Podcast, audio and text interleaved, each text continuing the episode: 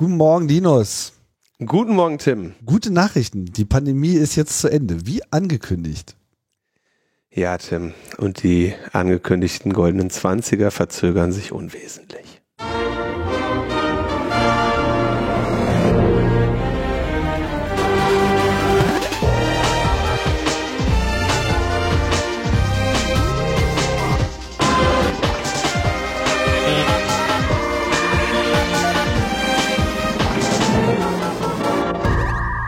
Logbuch Netzpolitik Nummer 424 vom 3. März 2022. 3.3.22. Hätte so ein schöner Tag sein können. Ja, da sind wir wieder. Ja. Hallo. Hallo. Ja, nach der schönen Sendung mit Thomas äh, stoße ich jetzt wieder dazu. Ähm, ja, seitdem ist irgendwas passiert. Ja, ich hatte dann, also wir haben ja an dem einen Abend aufgezeichnet, am nächsten Tag die Sendung veröffentlicht. Da hatte ich ja noch kurze Sorge, ob unser Intro zu den äh, über Nacht umgeschulten Russland-Expertinnen vielleicht nicht so gut ist. Aber hat sich eigentlich bewahrheitet, ne? Haben alle relativ schnell umgeschult. Total. Wissen alle richtig Bescheid. Wie, wie schon immer. Ich, ich kann, ich, also wir werden uns zu diesem Gefüge nicht äußern in Ermangelung von Kompetenz, die über das hinausgeht, was man eben kriegt, wenn man die Nachrichten liest. Was mich an dieser ganzen Lage so ein bisschen nervös macht, ne? das ist eigentlich das Einzige, was mich nervös macht. Ähm, ich verstehe nicht genau, was dieser Putin da will. Und das macht mich aus zwei Gründen nervös. Entweder, trotz ausführlicher Lektüre, kann mir das niemand vernünftig erklären. Oder erklärt es mir niemand vernünftig. Ja, also, dass wir hier, was weiß ich, im Dunkeln gelassen werden über die wahre Motivation. Ja. Oder, das ist nicht logisch nachvollziehbar, was der will und der folgt gar keiner Strategie. Und ähm, das wäre, äh, also beides wäre äh, irgendwie beunruhigend. Fürs Erste habe ich mich mit der, mit der Hypothese äh, angefreundet, dass es, dass der dachte, naja, also so ein kleiner Einmarsch, da hat die Weltengemeinschaft sich jetzt bisher nie so besonders drüber aufgeregt. Äh, dieses Jahr machen wir mal äh, noch ein bisschen Ukraine dazu, ja. Und stimmt ja eigentlich, dass er jetzt also nie so viel Gegenwind bekommen hat, wenn er irgendwo ähm, einmarschiert ist, so dass ich momentan unter der Arbeitshypothese fahre, dass er sich verschätzt hat. Aber ähm, dass ich hier mit Hypothesen arbeite und nicht genau weiß, was da los ist, äh, irritiert mich dann doch schon. Also er hat sich unter Garantie verschätzt. Gar keine Frage. Ähm, die Frage ist nur, kratzt ihn das jetzt groß und, und, und äh, trägt das in irgendeiner Form dazu bei, äh, hier einzulenken? Und das zeichnet sich meiner Meinung nach derzeit noch nicht ab. Der Schaden, den Russland davon tragen wird, der wird extrem groß sein. Also natürlich ist der Schaden für die Ukraine jetzt schon viel, viel größer und, und, und, und, und schlimmer und dramatischer und alles. Trotzdem, Russland als solches wird, naja, also im Prinzip so ins, ins, ins wirtschaftliche äh, äh, Mittelalter zurückgeholt. Also das, davon, davon werden die sich so schnell nicht erholen. Und äh, nur scheint es halt Putin an dieser Stelle völlig egal zu sein. Und das zeugt schon von so einer gewissen Realitätsferne äh, und so einer Bunker-Mentalität, so, ja, dass er halt, ich, ich, ich sehe schon, wie er da an seinem langen Tisch sitzt und, und, und, und abzählt, wer jetzt im Raum bleibt, ja. Also das ist, Dieser lange Tisch zeugt ja davon, dass schon echt viele raus mussten. Ne? Also ich meine, dieser, was ist mit diesem Tisch, ey? ja, das ist auch irgendwie so ein Die hören den eurasisches doch Ding. gar nicht. Wie will der denn da? Ja, aber mal so, weißt was ich meine? Also es, das äh, scheint schon äh, hier eine, eine Entfernung der Realität zu sein. Ich, die glauben halt einfach ihren, ihren eigenen Bullshit mittlerweile, ne? weil, weil er sich halt einfach ein Land her herangezogen hat, was, was Widerspruch nicht duldet. Und irgendwann steckst du halt in deiner eigenen Scheißblase fest, denkst du kannst ja äh, alles rausnehmen und genau das hat er jetzt beschlossen zu Dann tun. holst du dir erstmal einen langen Tisch. Ja, ich glaube, der hat er schon vorher, aber ja. Ich, äh, wir haben gesagt, wir wollen da, äh, das, wir haben das jetzt als unser Prolog, wir haben gesagt, wir machen jetzt hier keine äh, Militär- äh, und Diplomatie-Analyse, weil das einfach nicht unser Feld der Expertise ist. Unser Feld der Expertise sind HTTP-Codes. und äh, einer ist zum Einsatz gekommen, ja. Aber da kommen wir gleich zu. Die meisten wissen es wahrscheinlich auch schon.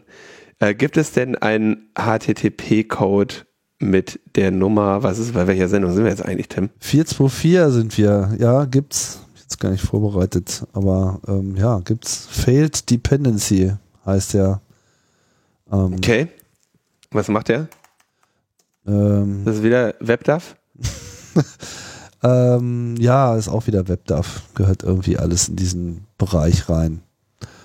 Und ist so ein internes äh, Detail, wo du so Properties an Dateien hast und äh, wenn diese Properties irgendwie nicht passen, dann kommt irgendwie sowas. Keine Ahnung. Ich weiß es nicht. Failed Dependency. Failed Democracy ist das ein bisschen mehr. Uns werden ja immer die HTTP-Katzen empfohlen, aber der HTTP-Hund zu 424 ist auch in Ordnung. Echt, das gibt's. Kann man auch mal einen HTTP-Hund empfehlen? Ja, warum nicht? Okay. Ähm. Übrigens gab es dann doch noch, ich hatte in einer der letzten Sendungen gesagt, dass äh, WebDAV eher so ein nicht so ernstzunehmendes Protokoll ist. Stellt sich raus, ja, äh, Google Drive nu- benutzt das. Und äh, na, wo ich noch dachte, habe ich doch gesagt, ist kein ernstzunehmendes Protokoll. Ähm, Nextcloud nutzt es auch, das stimmt äh, auch, das hätte ich auch sogar wissen müssen. Spätestens aus der Incident Response, wo man dann auf einmal komische äh, HTTP-Methoden in Logs sieht und denkt, was ist das denn? Und dann äh, feststellt, ein ganz normales WebDAV. Naja, okay. Äh, also danke für diesen Hinweis. WebDAV ist doch durchaus verbreiteter, als man meint, als jemand, der in einer Welt lebt, wo man tatsächlich mit Dateien arbeitet und auch noch weiß, wo die, wo die Pfade sind. Das ist ja in der modernen Arbeitswelt auch schon nicht mehr so.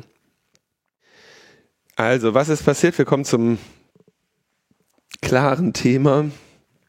Krieg in der Ukraine oder Angriff auf die Ukraine von Russland und äh, konzentrieren uns aber jetzt auf unseren, äh, unseren Acker, nämlich ähm, Scheibe. jetzt, jetzt darf ich bloß keinen schlechten Reim machen, ne? Keinen Reim mit Hacker jetzt, sondern Cyber. Wir konzentrieren uns auf den, auf den, auf unseren Acker, nämlich den des Cyber. Also, äh, Phase 1. Mm, Die Invasion auf die Ukraine wurde begleitet von äh, einigen ja, äh, Cyberangriffen. Wir werden, wir alle, die uns kennen, wissen, wie sehr ich dieses Wort hasse, äh, weil es einfach nur eine äh, Wortbildungselement mit der Bedeutung, ich habe keine Ahnung, wovon ich rede, ist. Aber ähm, das durch. diese, dieses Wort kriegt man einfach nicht mehr weg. Das ist Ja. genauso wie Blockchain. Das müssen wir jetzt, äh, müssen wir jetzt noch ein paar Jahre so lange sagen, bis es wirklich allen aus den Ohren blutet. Also äh, übernehme ich diesen Begriff jetzt mal. Äh, Angriff auf die Ukraine begleitet von allerlei Cyber. Ähm, zum Beispiel ein Wiper, der eingesetzt wurde, also etwas, was sich verhält wie eine Ransomware, aber äh, quasi nicht, nicht vorsieht, dass die Dateien noch einmal wiederhergestellt werden. Kann man, ähm, wenn man sowas effizient baut, äh, sehr viel Schaden mit anrichten. Ähm, vor allem, weil man nicht die Dateien löschen muss, weil es bei vielen reicht einfach die ersten paar Bytes zu überschreiben. Ne? Schreibst du halt Nullen in den An Dateianfang von allen möglichen Dateien.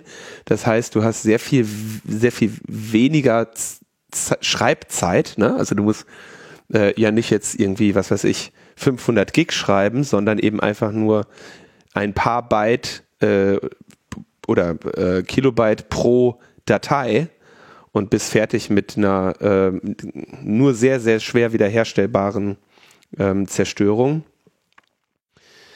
Ähm, nicht das erste Mal, dass so etwas äh, eingesetzt wird. NotPetya war ja so bekannt, als dass es eben auch ein russischer, ja, derartiger Angriff war zur, zur Schädigung, Schwächung eines anderen Landes. Ähm, warum macht man das im Rahmen einer äh, militärischen Aktion? Primär mit dem Ziel, die, in dem angegriffenen Land schon mal so ein bisschen Chaos zu schaffen. Ne? Die sind da mit sich selber beschäftigt, da fallen irgendwelche Dinge aus, da gibt's Probleme, Kommunikation ist gestört. Ähm, das hilft einfach, wenn du beabsichtigst, da gerade mal schnell mit ein paar Panzern durchzufahren und dir den Laden äh, unter Nagel zu reißen. Ne? Wenn, wenn die halt neben dir noch andere Probleme haben oder kurz vor deinem Angriff denken, dass diese Cyberei jetzt ihr größtes Problem wäre und sich damit beschäftigen. Ähm, das ist so der Teil, den ich sehe, der im Moment das kann sich vielleicht auch ändern, aber bisher habe ich es nicht anders gesehen, den der militärische Zweck von Cyberangriffen ist. Ich weiß nicht, ob du das anders beobachtet hast.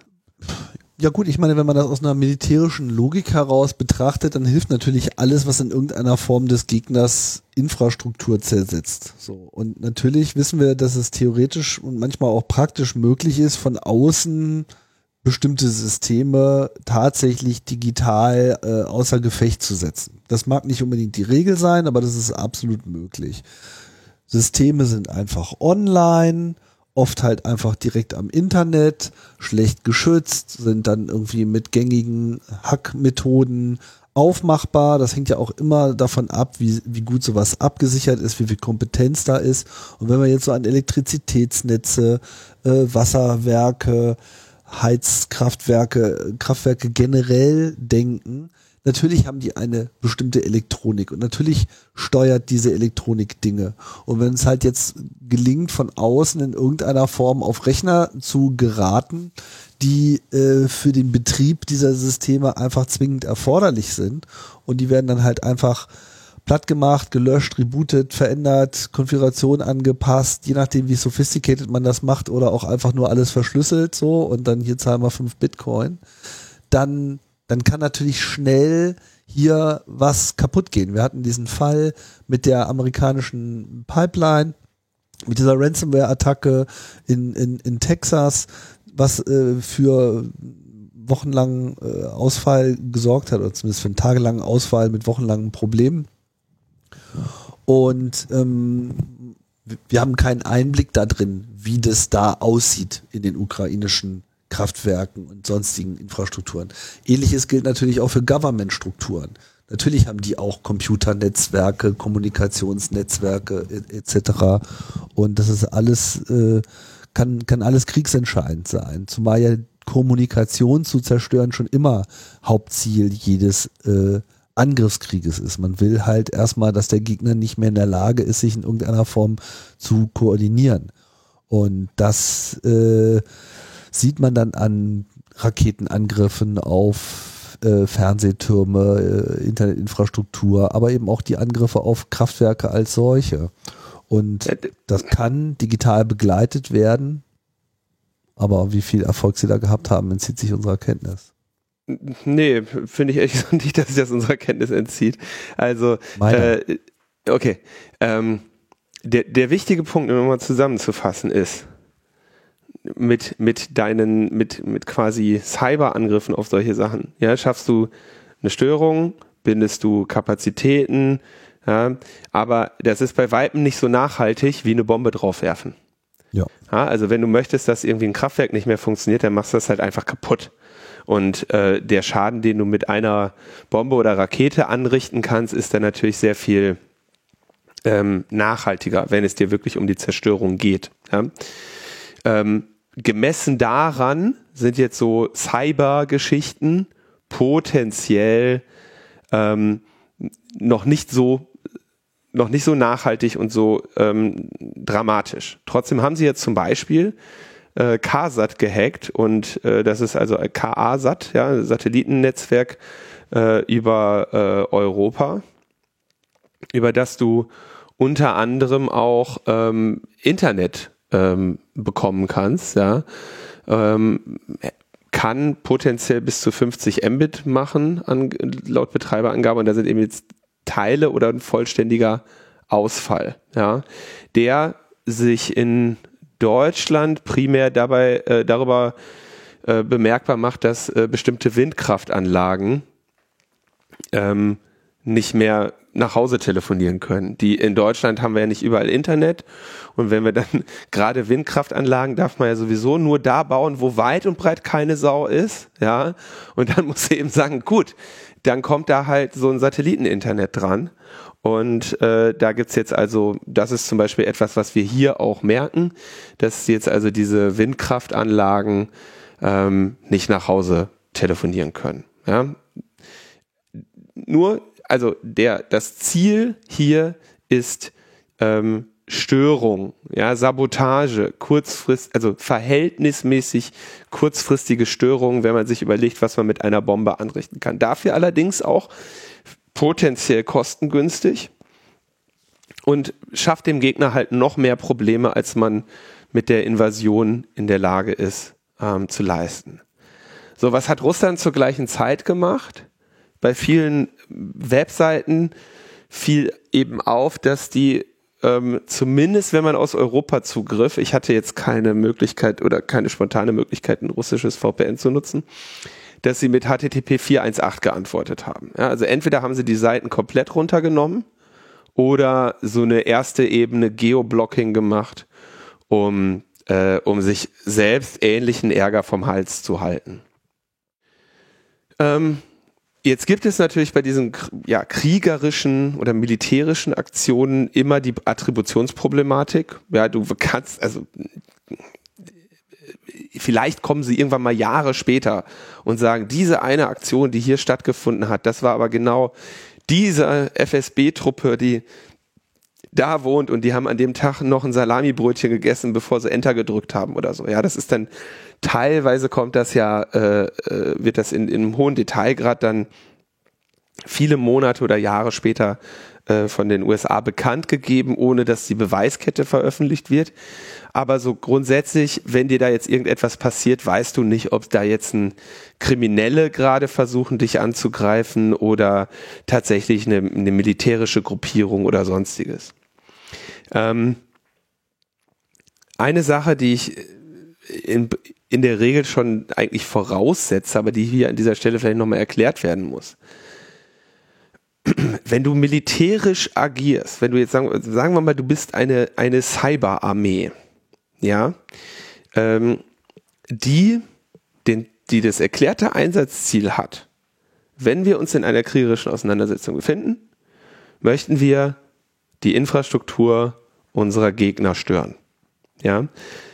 Beispielsweise bist jetzt ein russischer Cybersoldat und du weißt, eines Tages möchte ich in der Ukraine ähm, öffentliche Infrastruktur stören oder bestimmte Unternehmen schädigen oder sonstiges, dann besteht dein Tag nicht darin, dass du äh, zu Hause sitzt und Bücher über äh, Angriffe liest, sondern dass du die ganze Zeit versuchst, Systeme zu infiltrieren, dich da irgendwo drin einzunisten, etwas über die zu lernen, damit du dann, wenn dir der Befehl gegeben wird, so, jetzt darfst du kaputt machen, quasi deine Spionage und Infiltration umwandelst äh, und nutzt und sagst, jetzt ähm, steigen wir um auf Sabotage.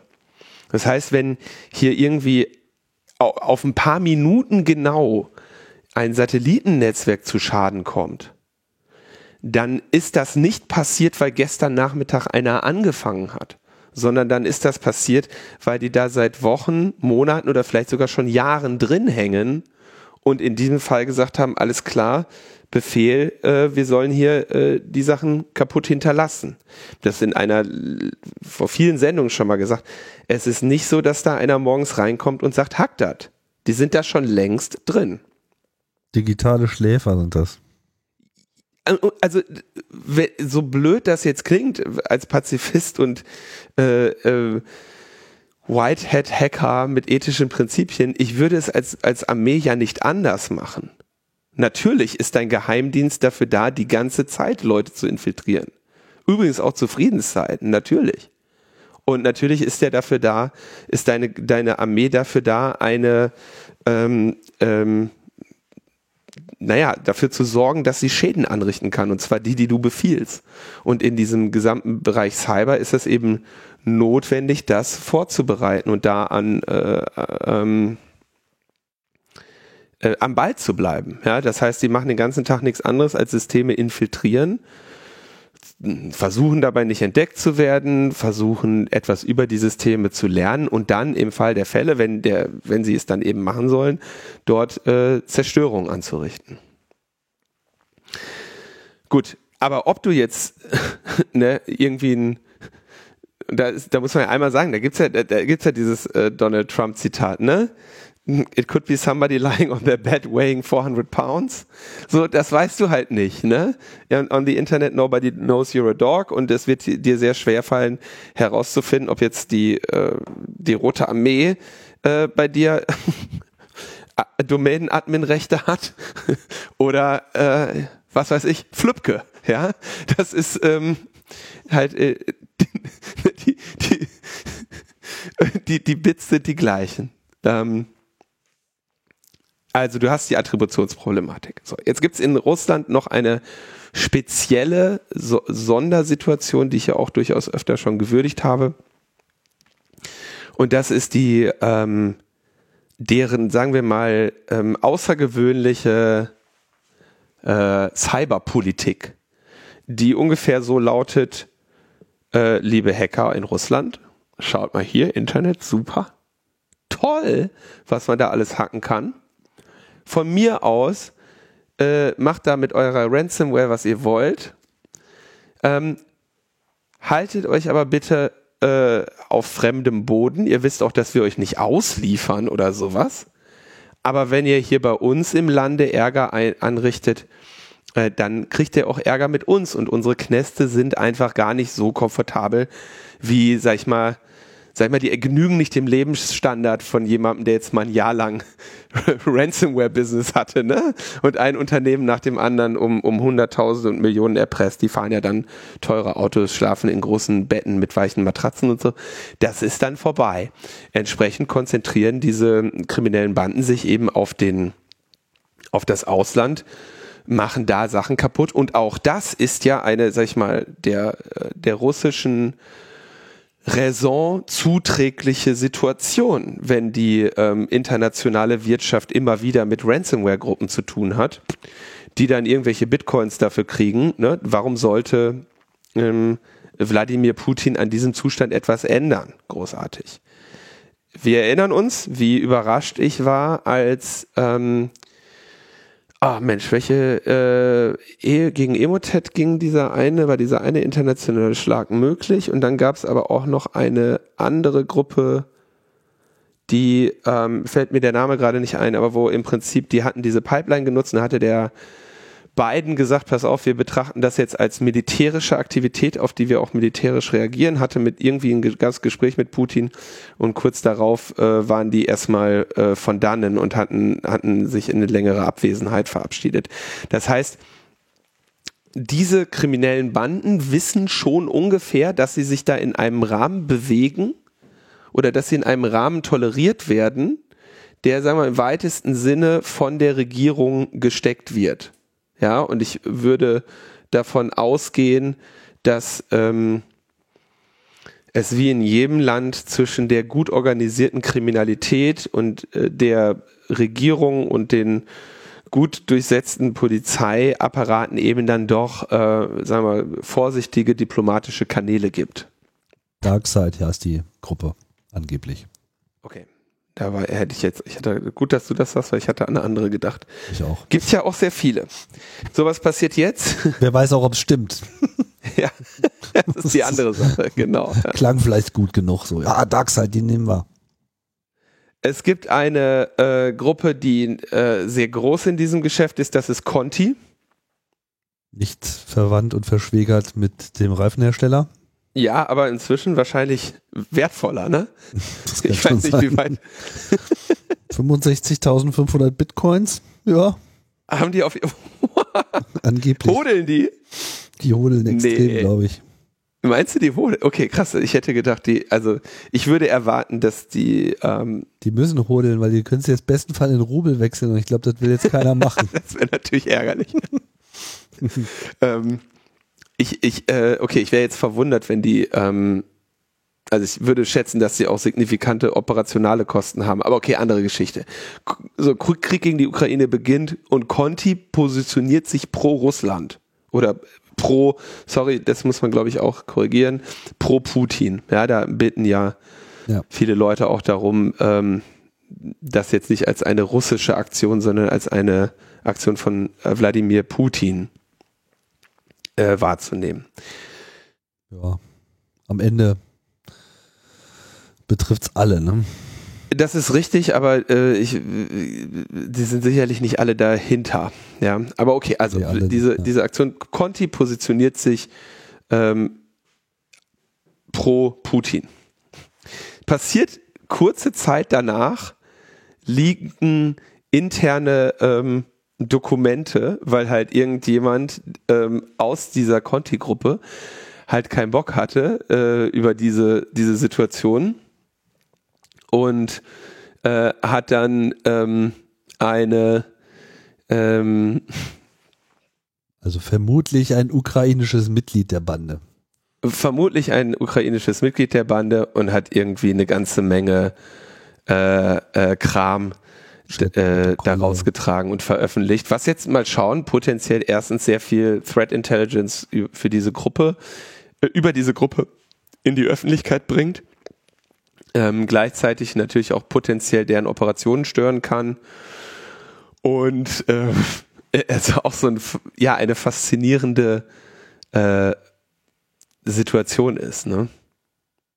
Ja, äh, ja, ich meine, da zeigt sich natürlich auch die, die Verflechtung, ne? Also es äh, mag solche Gruppen in Russland, äh, Weißrussland, Ukraine, irgendwo in Osteuropa geben, aber dass das im Internet nicht immer alles so klar durch nationale Grenzen getrennt ist, das wissen wir ja auch. Und die Wahrscheinlichkeit, dass irgendwo Leute Teil so einer Gruppe sind, die vielleicht bisher das gemeinsame Interesse Geldraffen äh, hatten, aber jetzt nicht mehr ganz so äh, auf derselben Linie sind, das ist natürlich relativ hoch. Das zeigt sich hier. Okay, und aus dem Leak kommt dann eben auch ihre primäre Bitcoin-Adresse und da haben sie zwischen April 2017 und Februar 2022 diese 65.000 Bitcoin, also irgendwie 2,8 Milliarden äh, US-Dollar zum jetzigen Kurs einkassiert. Erstaunlich, ähm, erstaunlich viel Geld. Ja, äh, muss Wobei man man immer, immer dazu sagen muss, die sind nicht realisierbar. Also nicht von heute auf morgen. nicht von heute auf morgen realisierbar und sicherlich eben auch zu unterschiedlichen ähm, Bitcoin-Kursen auf dieses Konto eingegangen. Ja, also ne, die haben jetzt nicht die Wirtschaft um 2,8 Milliarden erleichtert, sondern da ist natürlich auch massive Schwankungen drin. Und ähm, ja, di- diesen Haufen zu realisieren wird schwierig. Und ähm, wenn jetzt wenn das jetzt stimmt, dass dieses Wallet vorher nicht bekannt war, dass das dieser Gruppe zugeordnet war, dann haben sie jetzt ein, also wenn das noch nicht bekannt war, ich weiß es ehrlich gesagt nicht, ich wäre davon ausgegangen, dass es bekannt ist, aber offenbar ist es das nicht, Mm, dann haben sie jetzt ein Problem, weil diese Bitcoins werden natürlich jetzt getainted und das bedeutet, dass du die an den meisten Exchanges äh, werden sie die nicht mehr tauschen können. Ne? Und wenn sie die irgendwo tauschen, sind die quasi äh, nur unter starkem ähm, Verlust ähm, tauschbar, weil alle wissen, dass, dass diese Bitcoins halt, ähm, ja, an denen klebt die Aufmerksamkeit der internationalen ähm, Strafverfolgung, außer der russischen. Okay, so also quasi die Rolle der, der kriminellen Banden, die sich jetzt also auch, die natürlich über die Grenzen hinweg operiert haben, das sind Menschen aus dem Internet ähm, und jetzt hier offenbar auch persönlichen Zwist entwickeln. Und soweit so in Anführungszeichen normal eigentlich, oder? Also das, bis dahin war noch alles so, ja, kennt man, Russland begleitet seine Aktionen mit äh, Infrastrukturangriffen. Ja, Russland hat äh, seine kriminellen Banden. Gut, die, die, die zoffen sich jetzt mal über diesen Konflikt und ähm, leaken sich ihre Daten. Okay, schon mal spannend, aber bisher noch nichts äh, Unvorhergesehenes passiert. Oder wie würdest du das sagen, Tim? Ja, ich meine, dass es die Gruppen gibt und dass die jetzt gegebenenfalls in diesen Konflikt auf die eine oder andere Art und Weise mit eingreifen, finde ich jetzt nicht sonderlich überraschend. Ich meine, es mag welche geben, die sich aus so einem Kriegsgeschäft und, und, und politischen ähm, Strukturen am, äh, lieber komplett raushalten, aber mit Sicherheit hast du halt auch da so ein paar, in Anführungsstrichen, Patrioten, ja, die dann der Meinung sind, sie müssten jetzt äh, ihre Kräfte fürs Vaterland äh, auch noch spielen lassen. Schwer abzuschätzen. Ne? Auf jeden Fall sehen wir das ja in diesem Conti-Beispiel im, im Widerstand, wo sicherlich die höhere Motivation äh, herrscht. Kann mir also sehr gut vorstellen, dass das vor allem auf ukrainischer Seite ein motivierender Faktor sein könnte. Wie stark der jetzt in äh, Russland oder Weißrussland ausgeprägt ist, keine Ahnung. Ich meine, am Ende wollen die halt eigentlich äh, nur reich werden. Das, äh, ja, ist nicht ganz so einfach, aber sind zumindest schon mal alle ziemlich weit gekommen. aber, ja, aber das eigentliche Problem ist natürlich, dass jetzt diese ganze Frage des IT-Kriegs ähm, jetzt natürlich hier eine, eine Rolle spielt und dass, auf, äh, dass es auf jeden Fall Gruppen gibt, die jetzt der Meinung sind, man müsse eben jetzt mit diesen vermeintlichen Fähigkeiten, die man hat, hier in irgendeiner Form äh, Russland schaden, damit sie irgendwie bestraft werden oder vielleicht sogar auch in irgendeiner Form in ihren Fähigkeiten, diesen Krieg zu führen, beschränkt werden ne? oder zumindest irgendwie äh, als öffentliches Signal hier äh, aktiv zu werden. Nicht? Und äh, von daher wenig überraschend, dass ähm, es wieder der Name Anonymous ist, der hier kommt ja, die ja äh, eine lange Geschichte des Selbstaufplusterns haben und jetzt sich wieder in entsprechenden Verlautbarungen äh, öffentlich äußern und sagen, hier, äh, wir müssen die freie Welt retten, wer kann es besser als wir, wir sind Anonymous, wir sind irgendwie unbesiegbar und jetzt geht's los und alle müssen jetzt irgendwie äh, mit anfangen und äh, scharen ihre anonymen Truppen um sich. Ne? Das ist so ein bisschen dieses Bild, was immer gerne gezeichnet wird. Ähm, ja, und da geschehen jetzt Dinge. So, ne? Und äh, inwiefern die jetzt hilfreich sind, das, das steht auf einem anderen Blatt, aber da toben sich jetzt auf jeden Fall auch eine ganze Menge Leute aus und glauben ähm, oder machen das zumindest im Namen eben dieses Widerstands. So, ne? Äh, äh, also, vielleicht müssen wir noch mal noch ein bisschen weiter vorne ansetzen. Ja, also Anonymous hat ja haben nicht nur gesagt, wir greifen jetzt Russland, sondern gesagt, wir erklären Wladimir Putin jetzt den Cyberkrieg. Ja, drunter geht's natürlich nicht, ne? Da, darunter geht es nicht. Und ähm, es ist erstaunlich,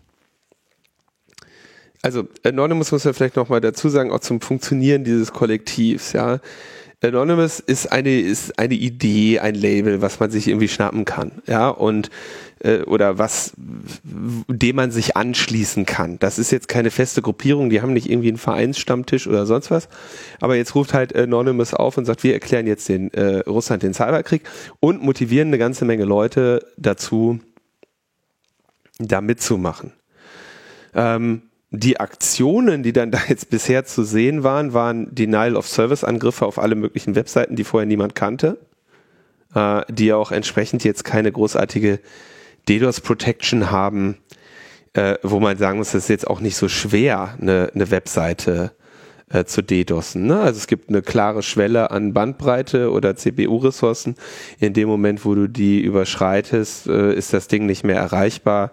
Fertig, ja solange das keine Webseite ist, die, ähm, die in dem, dem Sinne kritisch ist, dass sie ähm, pro Minute, die sie nicht online ist, Geld verliert oder ähm, in irgendeiner Form Abhängigkeiten von ihr bestehen, die weitere stören, gibt sich auch eigentlich niemand die Mühe, ähm, seine Webseite ernsthaft dagegen zu schützen. Ja, also beispielsweise jetzt der Metaebene-Server, der Logbuch Netzpolitik ausliefert, der muss äh, bei der Veröffentlichung einer neuen Episode eine ganze Menge Bits und Bytes schaufeln, ja, aber äh, ich denke nicht, dass es mir schwerfallen würde, den von hier zu Hause mit einer normalen Leitung oder vielleicht von einer äh, von einem anderen Server aus einfach an seine Grenzen zu bringen, dass der niemandem mehr antwortet. Ja, das ist aber auch etwas, wogegen wir uns jetzt quasi nicht schützen, weil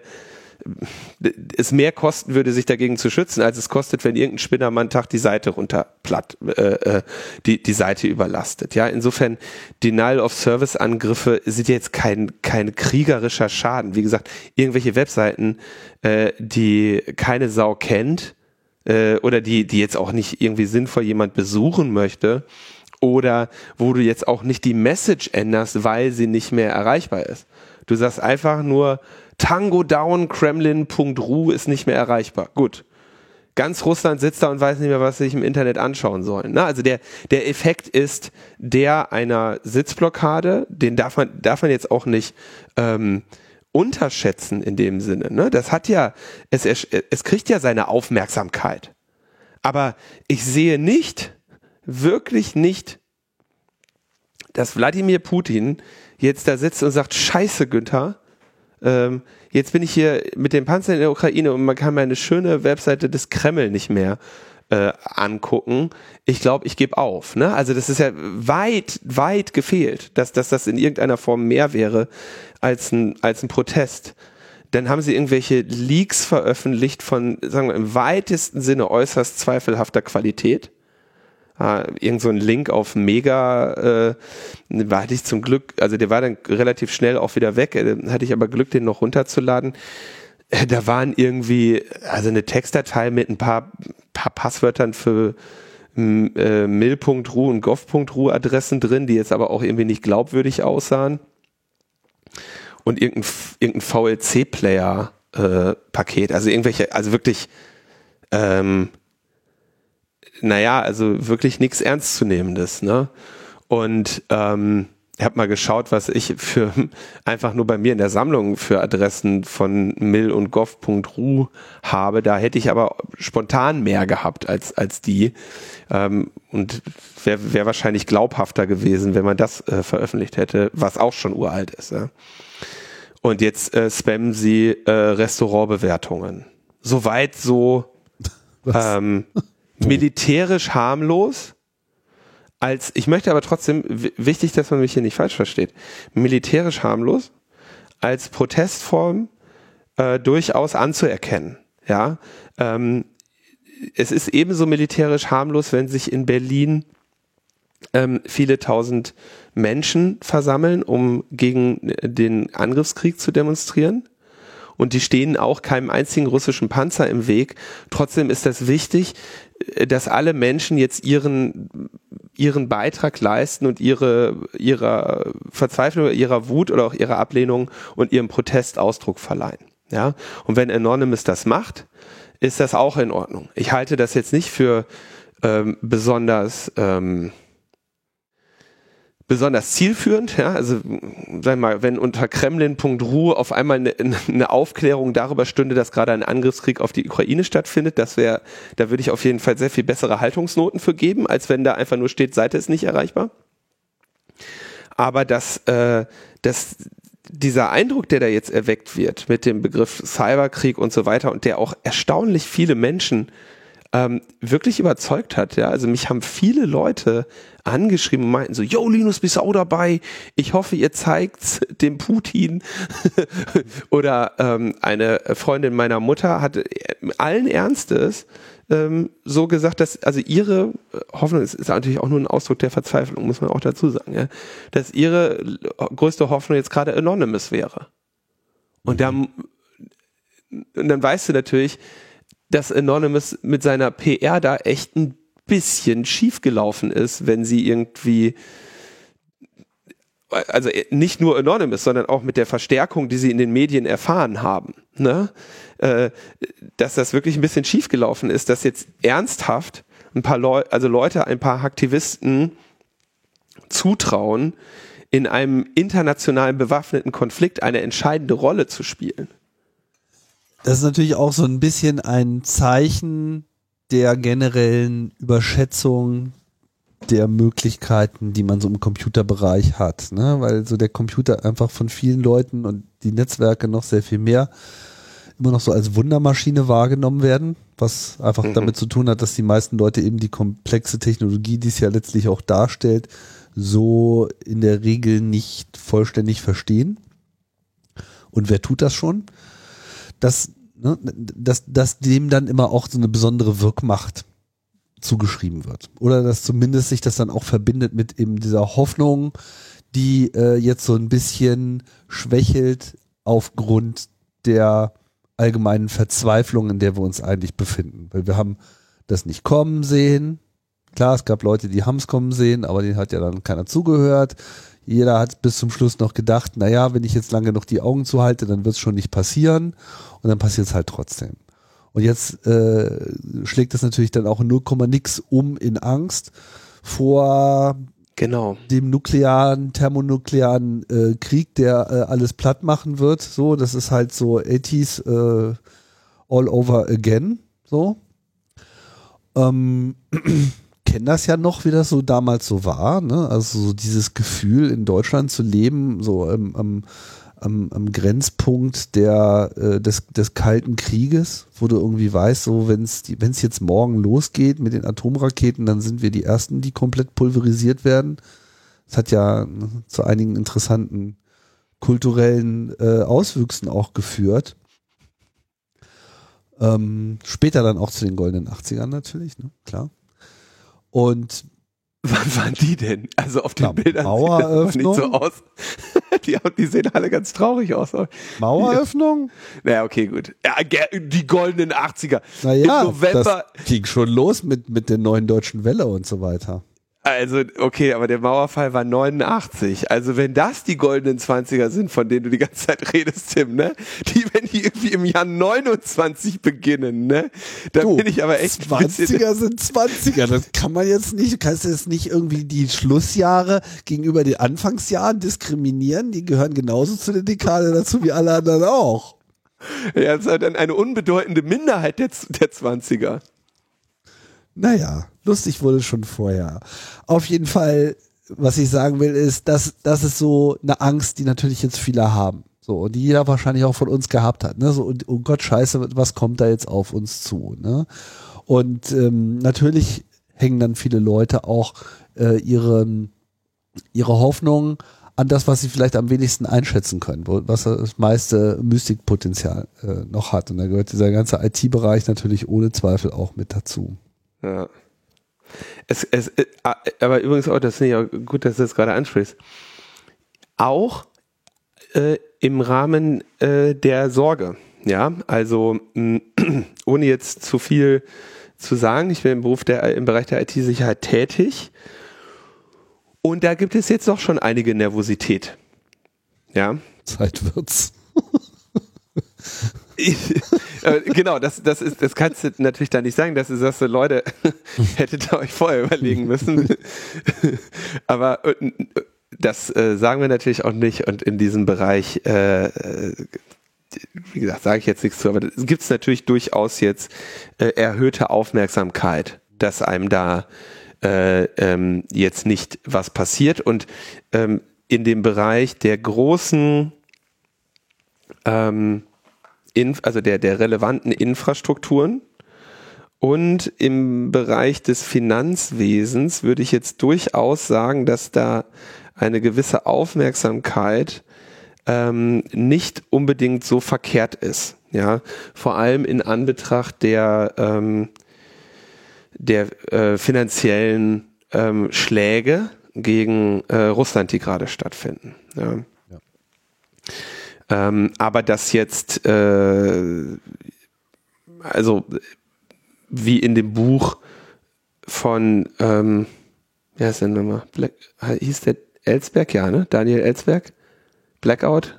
Äh, wie dort beschrieben, ähm, dass es jetzt zu einem monatelangen Ausfall äh, oder einem, zu, einem Au, zu einem messbar langen Ausfall von äh, kritischer Infrastruktur in Deutschland kommt durch einen Cyberkrieg, halte ich für äußerst unwahrscheinlich. Vor allem, wenn man sich überlegen muss, dass es irgendwo in Russland ein großes Rad an, einer, an einem sehr dicken Rohr gibt, an dem man einfach dreht und wir haben ganz andere Infrastrukturprobleme innerhalb kürzester Zeit. Ne? Also Mark Ellsberg meinst du? Mark Ellsberg, sorry. Blackout, morgen ist es zu spät. Ein Roman. Genau, das ist äh, dieses äh, äh, Buch, was äh, schon vor vielen Jahren erschienen ist und äh, quasi einmal ähm, ja soll man sagen, technisch realistisch äh, erklärt, wie man durch äh, Hacking längere Zeit zu einem Ausfall des Stromnetzes in Europa äh, ähm, beitragen könnte. Ja. Dann gibt es außerdem den Vortrag auch schon etwas älter auf dem Kongress hier von äh, Matthias Dahlheimer, ähm, so wie man einen Blackout verursachen kann und warum das dann doch nicht so einfach ist. Ja, der also nochmal ein bisschen die technischen Hintergründe ähm, da erklärt. Ähm, wir sind aber noch bei diesen Anonymous-Sachen. Müssen wir nochmal kurz zurück. Ja. Ich habe eingangs gesagt, es ist, wenn du wirklich wirksam ähm, Infrastrukturen langfristig stören möchtest, ja, dafür musst du ein, ein sehr gutes Verständnis davon haben, wie die funktionieren und im Zweifelsfall die bereits infiltriert haben. Ja, also im Prinzip auskundschaften, wie, wie geht das hier?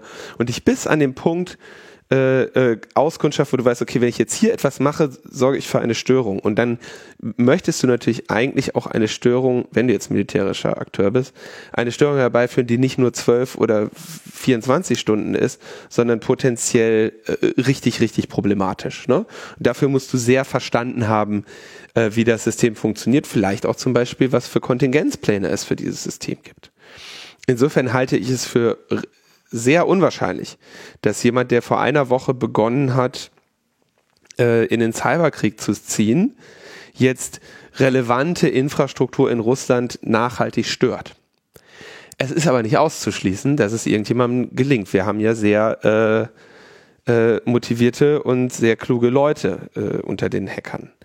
Das wäre natürlich, also dieser sehr unwahrscheinliche Fall, ähm, wäre aber auch sicherlich äußerst ähm, unschön, denn Russland würde darauf mit einer militärischen Logik reagieren. Und die, dieses Problem von Infrastrukturangriffen, Cyberangriffen ist, man kann sie nicht attribuieren so einfach. Man wird nicht spontan, da steht nicht dran, das war jetzt hier der Zelensky oder sowas, ne, steht ja nicht dran. Und die Leute versuchen ja auch, äh, ne, ihre Herkunft zu verschleiern. Das heißt, mit äh, Russland würde sehr einfach für einen derartigen Angriff verantwortlich machen, wen sie möchten. Und das ist natürlich ein Gedanke, bei dem vielen unwohl wird, wenn jetzt durch eine Cyberwar-Rhetorik von ein paar äh, Hacktivisten, die solange man das als politischen Protest bezeichnet, ähm, äh, ja, interessante, aufmerksamkeitserregende und erfolgreiche Aktionen durchführen, aber sobald man sie in einen militärischen Kontext setzt, einfach mal ein bisschen außerhalb ihrer Kragenweite sind. Ähm, und da kann man natürlich schon sich Szenarien vorstellen, die ähm, äußerst ungünstig wären. Ja, wie gesagt, ich halte das Eintreten noch für relativ unwahrscheinlich, aber wir haben eine ganze Menge für unwahrscheinlich gehalten. Und das wäre, glaube ich, kein, also ich kann mir keine Situation vorstellen, in der irgendeine nicht militärisch, diplomatisch und sonst wie geschulte Person jetzt meint, in einen Krieg zu ziehen und irgendwelche Infrastrukturen in einem anderen Land angreifen zu müssen, während dieser Krieg gerade das Thema ist, was die Welt beschäftigt. Also das, das, äh, da kann ich echt nur sagen, äh, die Finger weg. Glücklicherweise haben hoffentlich alle, die äh, technisch in der Lage sind, solche Angriffe durchzuführen, sich diese Gedanken schon vor langer Zeit gemacht, warum sie das nicht tun und äh, ihre Fähigkeiten anders zum Einsatz bringen. Aber ich meine, so vom allgemeinen Absicherung der Infrastruktur, sag ich mal, ist jetzt nicht ausgeschlossen, dass, ähm, dass da ein ähm, junges, junger Mensch äh, auch spontan sehr viel äh, Hacking-Erfolg äh, hat und wäre dann wirklich sehr schlecht beraten, da zu meinen, eine Infrastruktur angreifen zu müssen. Ja, also das ist, ist natürlich generell, das ist natürlich auch etwas, was man, was man abwägen muss. Ne? Also man geht ein individuelles Risiko ein und man geht äh, auch ein kollektives Risiko ein. Beides ist schwierig in seiner Bedrohung äh, einzuschätzen also in der Bedrohung für einen selbst oder für, für das äh, Kollektiv, was man meint zu vertreten. Ja, also kann, ja.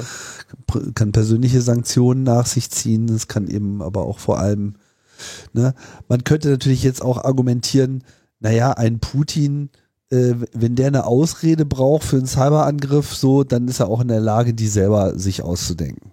Das stimmt natürlich. Ja, also, das ist, das ist natürlich absolut richtig. Und ja. äh, es, es sei denn, äh, diese Aktion hätte jetzt tatsächlich einen unfassbaren Erfolg. Also wenn wir jetzt sagen, oh, auf einmal wird jetzt die ganze äh, militärische Command-Struktur äh, hinter der Frontlinie äh, außer Gefecht gesetzt durch irgendeinen IT-Angriff, was ich für eher unwahrscheinlich halte, ja, aber sagen wir mal sowas. Das halte ich für ausgeschlossen, Tim. Ja, das halte ich jetzt auch für ausgeschlossen. Aber Und das muss man den Leuten auch einfach mal vermitteln, dass, also das, also ganz klar, ich sage es jetzt hier nochmal ganz klar, dass irgendeiner vom Anonymous jetzt irgendwie die Wehrfähigkeit oder die Angriffsfähigkeit Russlands und die Möglichkeit, einen Krieg aufrechtzuerhalten mit Panzern und Bomben empfindlich stört, ist wirklich ein äußerst, äußerst schmaler Wahrscheinlichkeitsbereich. Gut, aber man, jetzt kann man noch mal, jetzt könnte man auch noch mal einen potenziellen positiven Aspekt dieser Aktion auch noch mal mit ins Spiel reinrühren. Ne? So, weil wir sehen ja auch, dass äh, neben der rein militärischen äh, Realität, die dieser Krieg bisher entfacht hat, der läuft jetzt seit einer Woche ungefähr, was haben wir, ja, Donnerstag genau von einer Woche. Und ähm, natürlich ist jetzt der schieren Waffenmacht relativ wenig erstmal entgegenzusehen. Also klar, gibt auch da Erfolge. Wir wollten ja jetzt hier nicht über, über, äh, über, über das, was jetzt on the Battleground äh, tatsächlich stattfindet, spekulieren. Da wissen wir jetzt zu wenig drüber oder das ist auch nicht unser Feld. Aber es gibt ja noch einen zweiten Layer, der auch stattfindet. Und das ist eben dieser mediale Kampf. Wie wird dieser Konflikt in der Ukraine in Russland und weltweit gesehen, bewertet und letzten Endes, was ist sozusagen auch das Bild, was sich davon einprägt? Was, was sozusagen, was bestimmt die Hirne? Was, was, wer hat quasi die, die Vormachtstellung bezüglich der Botschaft, wer jetzt hier Bösewicht ist oder, oder im Recht ist? Und da kann man schon sagen, dass die Ukraine an der Stelle äh, sehr viel besser aufgestellt ist als auf dem Schlachtfeld derzeit.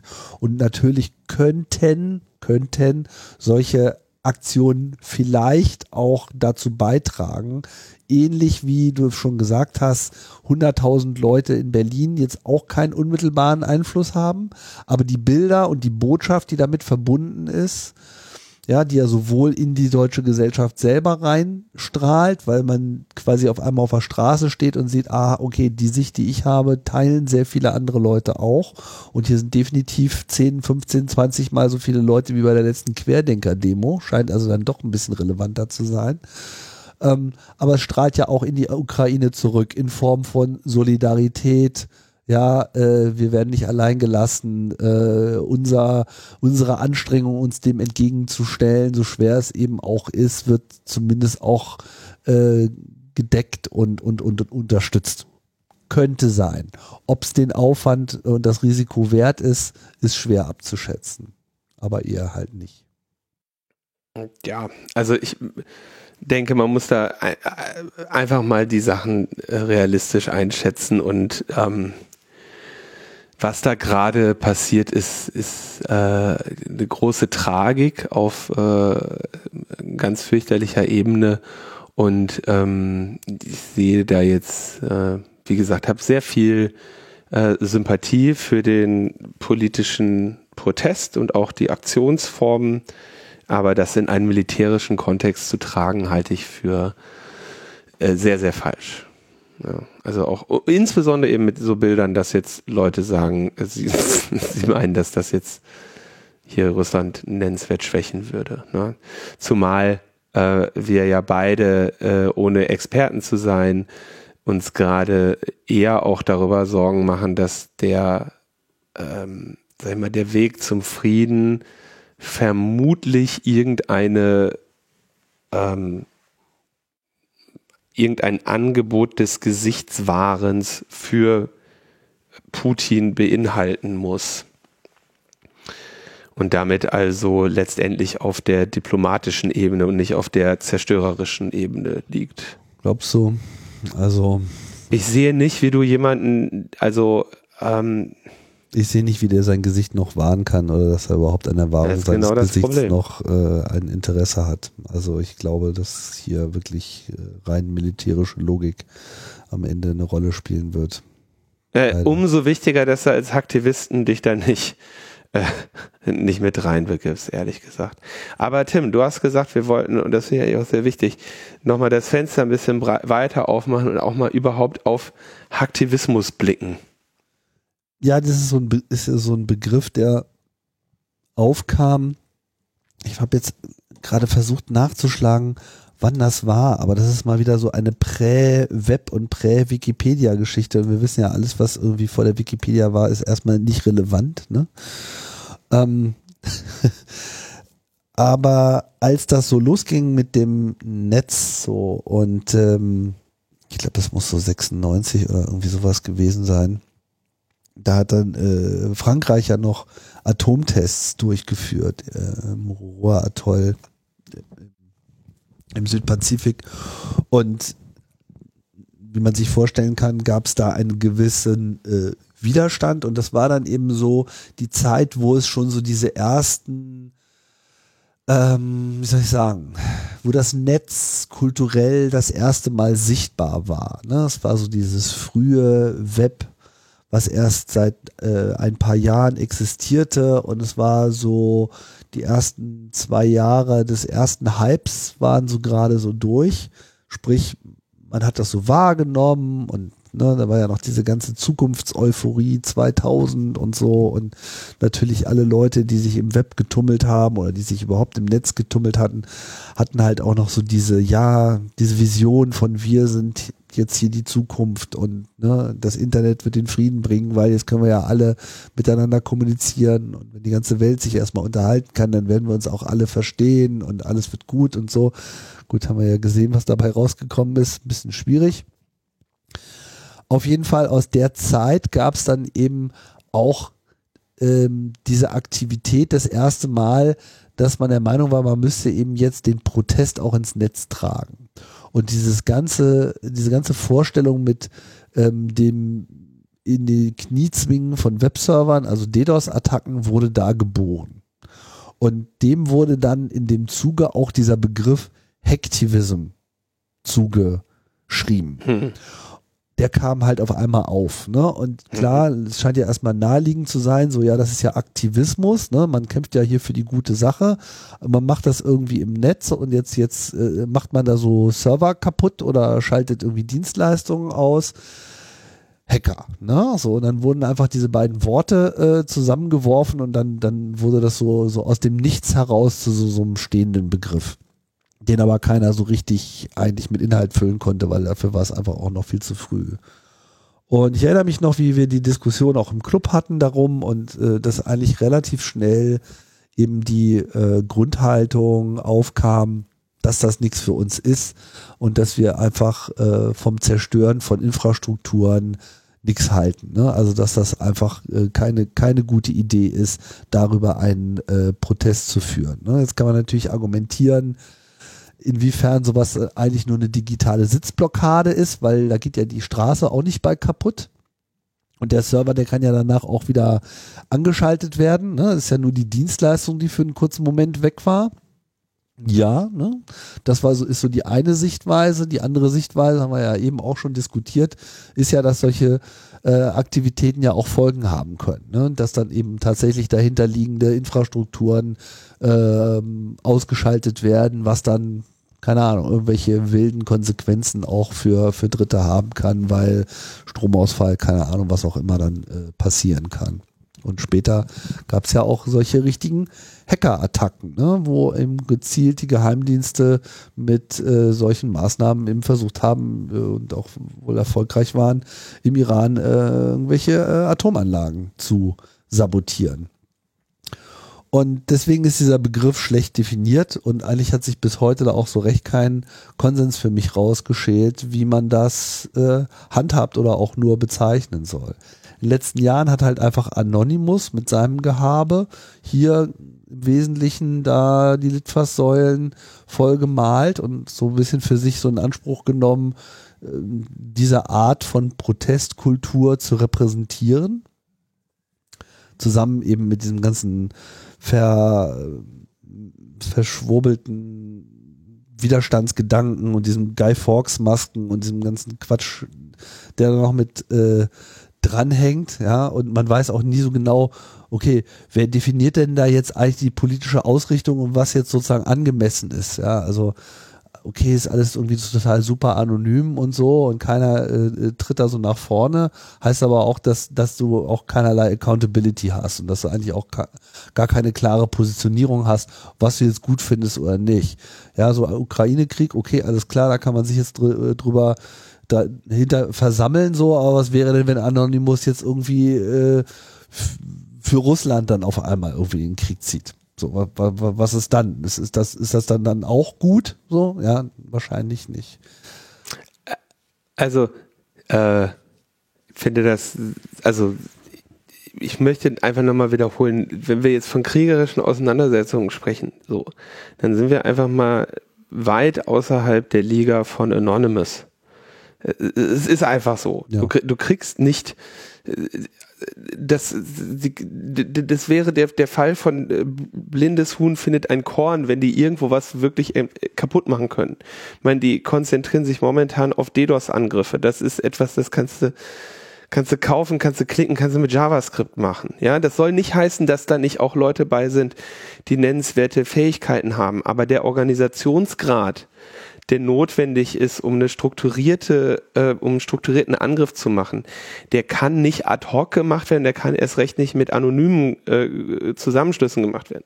Ein Teil, den wir jetzt gerade ganz außen vor gelassen haben, sorry, ist, dass ja auch die, die Ukraine, ich weiß gar nicht, welcher Minister das war, der dann da getwittert hat, wir haben jetzt, wir, wir, wir, wir gründen jetzt ad hoc die ukrainische Cyberarmee in folgender Telegram-Gruppe. Also das wäre mir wirklich der erste Fall, der mir einfällt, dass ich, in dem Fall sind ja, ich glaube, als ich letztes Mal geguckt habe, in Richtung 300.000 Leute da drin in dieser Telegram-Gruppe.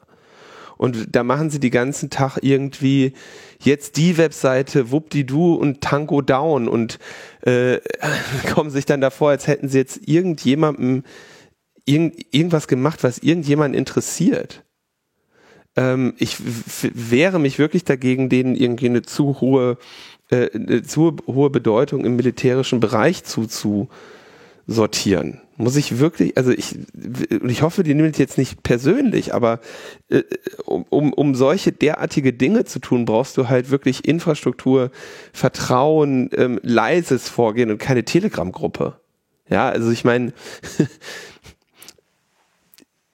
sag mal so, ich habe schon den ein oder anderen Hack abgebrochen, weil ich aus Versehen zu viel drüber gesprochen hatte. Ja, da würde ich jetzt nicht in der Telegram-Gruppe ankündigen, wen ich hacke. So, das, äh, ich sehe halt wirklich nicht, dass die in diesem Bereich irgendwo in der Nähe von, von Kombatanten sind. Von dem, was sie tun. Von dem, was sie, wie sie reden. Auf jeden Fall. Und das ist, äh, ist nicht klug. Nee. Da ist, äh, glaube ich, kein Blumentopf äh, zu holen und da tut sich auch, glaube ich, die Ukraine nicht unbedingt einen Gefallen, auch wenn sie natürlich so verständlich, also ich kann dieses Gefühl der äh, wir holen uns jede Hilfe, die wir kriegen können, kann ich irgendwie verstehen. Aber das ist wahrscheinlich an der Stelle genauso wenig hilfreich wie äh, dieser Ruf nach ähm, nach Kombatanten aus dem Ausland. Ja, das wird zahlenmäßig nie den Unterschied machen. Das sind dann im Zweifelsfall auch eher problematische oder vollkommen untaugliche Leute, die sie dann äh, dort bekommen. Ne? Ja. ähm, was übrigens auch noch ein Aspekt ist, der ähm, in diesem Kontext ja auch nochmal eine Rolle spielt. Mm, also, gut, allgemeine äh, Verunsicherung herrscht und ähm, man sorgt sich jetzt um äh, den Cyberkrieg. Ja? Nach meiner, also zum jetzigen Zeitpunkt betrachte ich diese Sorge als halbwegs noch unwahrscheinlich, kann aber natürlich relativ schnell in den begründbaren Bereich sich begeben. Und dann überlegt man sich, was machen wir denn dann? Und das finde ich übrigens auch spannend, dass da sehr, äh, ja, sagen wir mal, ich glaube, falsche Vorstellungen herrschen. Also, was wären zu erwartende ähm, Effekte oder Angriffsziele eines äh, Cyberkriegs. Ja, Im Zweifelsfall ähm, Angriffe auf ähm, ja kritische Infrastrukturen, aber meine vorsichtige These wäre, nicht irgendwie oder nicht notwendigerweise Strom, Wasser, sondern ich würde eher vermuten, also meine, mein Gedanke wäre eher so, ja, Finanzsystem oder so, ne? Erschüttern wir mal äh, die Börse. Ja, lassen wir da mal richtig was rasseln. Ähm, was weiß ich, wird, kann ein paar Tage nicht gehandelt werden. Absolute, die ganzen Kapitalisten, denen alles gehört, äh, werden nervös. Ja, wir, wir erschüttern die Top 1%. In Russland nennt man die äh, Oligarchen bei uns ähm, erfolgreiche Manager oder sowas, ne? Oder Investoren. So, denen mal richtig Angst machen. So, das wäre halt äh, äh, äh, so das, was ich mir vorstellen könnte. Ja? Ähm, und dann sagt man, ja, jetzt brauchen wir aber eine, eine, eine freiwilligen Armee, die dann äh, zurückhackt äh, und so ein Quatsch. Also Hackback haben wir jetzt hier wirklich oft genug bequatscht, dass das ein absoluter Unsinn ist. Also absolutes Hirngespinst. Geht es nur darum, bei dieser Debatte selber offensive Fähigkeiten zu bekommen. Ähm, aber auch also sagen wir mal, hier würde jetzt längere Zeit etwas ausfallen. Wer muss sich denn kümmern? Sagen wir mal, hypothetisches Beispiel. Wie gesagt, ich halte es nicht für realistisch, aber das wird jetzt diskutiert. In Berlin dreieinhalb Millionen Einwohner ist äh, Stromausfall oder Wasserausfall. So, wer wird dieses Problem am Ende lösen? Die Wasserexperten? die Stromexpertinnen oder die Hacking-Expertin. Es werden natürlich die Leute das Problem am Ende tatsächlich lösen, die diese Infrastrukturen verstanden haben und ihre Notsysteme bedienen können. Ja, das heißt, ähm, wenn da jetzt häufig so gesagt wird, wir brauchen aber die Leute, die Ahnung vom Hacking haben. Ich glaube, dass das auch überschätzt wird, der Bedarf. Abgesehen davon, dass er so oder so der Bedarf sehr schnell die Ressourcen überschreiten würde. Und ich glaube, dass das nicht ganz so schlimm ist, wie man es sich vorstellen würde. Ähm, also, ne, Strom, am Ende stellen den Kram die Leute wieder her, die wissen, wie es funktioniert. Und ich bin ja durchaus auch in der Incident Response tätig und kann sagen, dass ich da ohne die Expertise derer, die diese Infrastrukturen ähm, betreiben, nie nennenswert weit gekommen wäre. Ich kann da höchstens an deren Seite stehen, denen helfen, den Prozess zu strukturieren, denen helfen zu verstehen, wovon sie ausgehen müssen bei dem Compromise, welchen, warum sie bestimmten Systemen nicht vertrauen können und in welcher Reihenfolge wir uns wieder eine IT-Infrastruktur schaffen, der wir vertrauen können. Aber gerade diese Versorgungsinfrastrukturen ähm, sind ja, also dafür haben wir ja Notsysteme. Ne? Also was weiß ich, hier fährt jetzt kein Strom im Krankenhaus, dann haben die erstmal so und so viel Liter Diesel im Keller. In der Zeit kannst du da Aggregate hinstellen. Deswegen müsste, um es wirklich katastrophal zu machen, dieser Infrastrukturausfall eben auch sehr lang sein. Und das, ich, da jetzt irgendwie eine äh, freiwilligen Armee aus Verteidigern und sowas herbeizuführen, sehe ich alles erstens kurzfristig sowieso nicht möglich also weil die Ressourcen einfach gar nicht da sind, egal wie viele Leute du jetzt spontan in die freiwillige Cyberabwehr der Ukraine begibst, wirst du nicht schnell genug die Spreu vom Weizen trennen und einen Organisationsgrad herstellen können, dass sie irgendeinen nennenswerten Beitrag leisten können. Also, ne, das geht einfach. Also ad hoc Leute versammeln kannst du ähm, am, am Bahnhof, damit sie die Geflüchteten in den Sonderzügen entgegennehmen oder ähm, was gerade Menschen auch wirklich an wichtigen Dingen tun, dass sie ne, Benötigtes sammeln, Familien unterbringen und sowas. Das kannst du ad hoc mit vielen Leuten machen. Aber eine kritische Infrastruktur wieder aufbauen, das machen am besten einfach die, die diese kritische Infrastruktur mh, hm, verstanden haben. Insofern glaube ich tatsächlich, dass das ähm, fundamentale Falschvorstellungen eigentlich sind, die da äh, vorherrschen. Und mir ist gleichzeitig schaden sie ja eigentlich auch nicht, geben den Leuten wenigstens was zu tun. Ne? Ja, also ich will auch gar nicht unterstellen, dass da nicht viel Goodwill vorherrscht, dass also Leute auch äh, glauben, damit wirklich was Positives zu bewirken und sich nicht nur irgendwie da aufplustern wollen. Immerhin machen sie es ja auch anonym. Ja. Also man hat ja sozusagen persönlich nichts davon im Sinne von, ich zeig mal, wie, wie toll ich bin, sondern man geht da im Kollektiv auf. Von daher ist das sicherlich bei vielen auch so eine Motivation. Ähm, ich denke, wenn man IT-Expertise wirklich hat, dann gibt es auch andere Möglichkeiten, sich da einzubringen. Also äh, gibt sicherlich genug Bedarf. Inwiefern man dann jetzt konkret äh, der Ukraine helfen kann bei all den Problemen, die das mit sich bringt, Sprache, äh, ne, Kulturraum, Kenntnisse, Kontakte etc. Es ist ja nicht, nicht ohne weiteres möglich. Probieren kann man es natürlich trotzdem mal, wenn man diese Ressourcen übrig hat. Ähm, ja, aber ich denke, dass generell dieses Hacktivism-Feld problematisch ist und ja, jetzt wiederholen wir uns eigentlich auch nur, so ist es halt. Können wir zum nächsten Aspekt gehen? Ja, hast du denn dein, also du hast ja, du hast ja letzten, äh, nicht letzten Mal, aber als wir letztes Mal drüber gesprochen haben, hast du ja äh, auch gesagt, ne, die Kurse können auch wieder steigen, ne, beim, beim Bitcoin und so weiter. Vielleicht, Habe ich recht gehabt. Vielleicht ist dann, hast du, hast du auch gekauft, hast du auch angelegt, hast du, hast du darauf gewettet?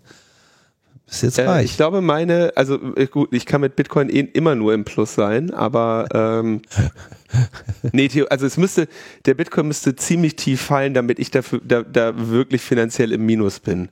Weil echtes Geld habe ich da wenig drin. Ähm, ich Rheinmetall-Aktien habe ich leider nicht. Da wäre mir auch ein bisschen zu schmuddelig gewesen, muss ich sagen. Mhm. Ja. Ey, Rheinmetall outperforms Bitcoin. Ich würde sagen, Rheinmetall hodeln, Alter. Okay, Spaß beiseite. Ähm, wer halt äh, extrem profitiert hat vom Kriegseintritt, ist der Bitcoin-Kurs und das geht natürlich dann wieder für diese ganze Cryptocurrency. Der so krass profitiert? Nein. Naja, plus 25 Prozent, würde ich mal sagen, plus 20 irgendwie. Schon, ähm, nee. Wieso nee? Ist es so viel? Naja, also am 24.02. von der Woche, als das irgendwie losging, war er so bei 30.700 Euro. Und äh, Nee, nee, nee. Also guck dir mal auf einen Monat an. Der, äh, oder, also wenn du auf. Guck mir das jetzt nicht auf einen Monat an, ich guck mir das jetzt auf eine Woche an. Und, äh, ja gut, aber das ist eine ganz normale Bitcoin-Woche, Tim. Ja, ich weiß es doch. Es ist halt, aber es ist nun mal genau so, ja.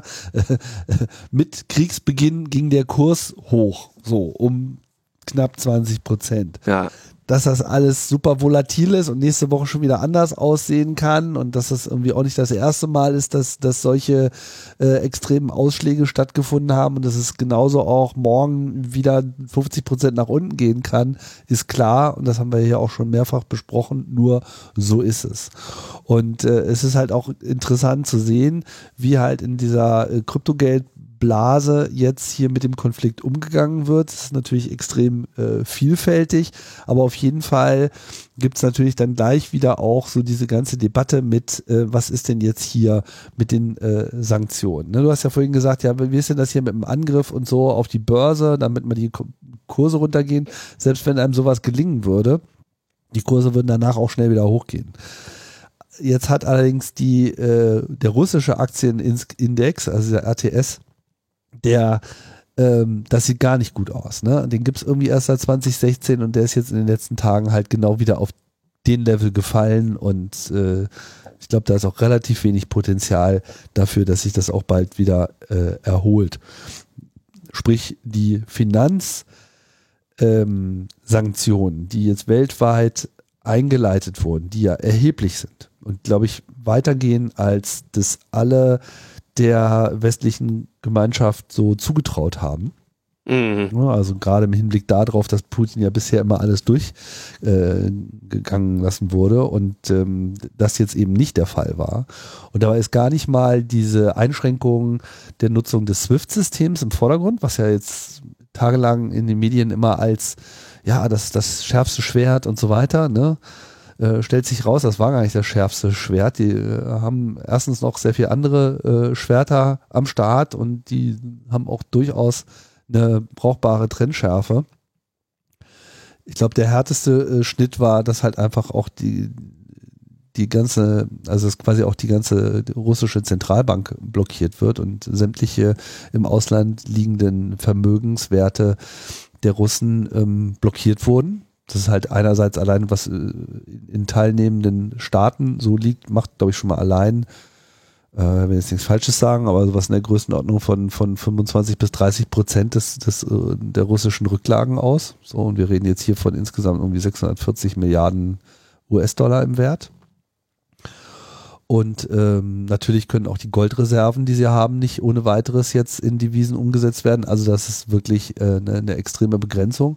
Und natürlich jetzt diese ganzen Investitionsbeschränkungen äh, und ähm, der Abzug der Unternehmen, das trifft halt jetzt Russland hart, aber eben auch diese, diese SWIFT-Geschichte, weil es eben den Unternehmen unmöglich gemacht wird, in irgendeiner Form noch Handel zu betreiben, weltweit.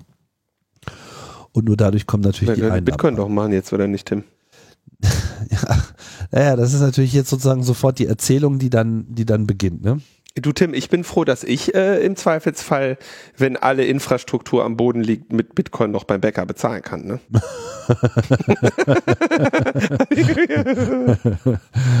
ja, schön wär's, ne? Also, tatsächlich, also dieser steigende Kurs ist natürlich auch wieder nur ein Hype. Alles ist nur ein Hype in dieser Kryptogeld-Geschichte. Äh, so, nur überlegen wir jetzt mal ganz kurz, was da eigentlich konkret passiert oder passieren könnte. Zunächst einmal ist es halt so, es leiden halt jetzt sowohl die Unternehmen als auch der Staat als solcher und eben natürlich auch die Privatpersonen. Ne? Viele Leute haben dann noch irgendwie versucht, Geld äh, umzutauschen etc.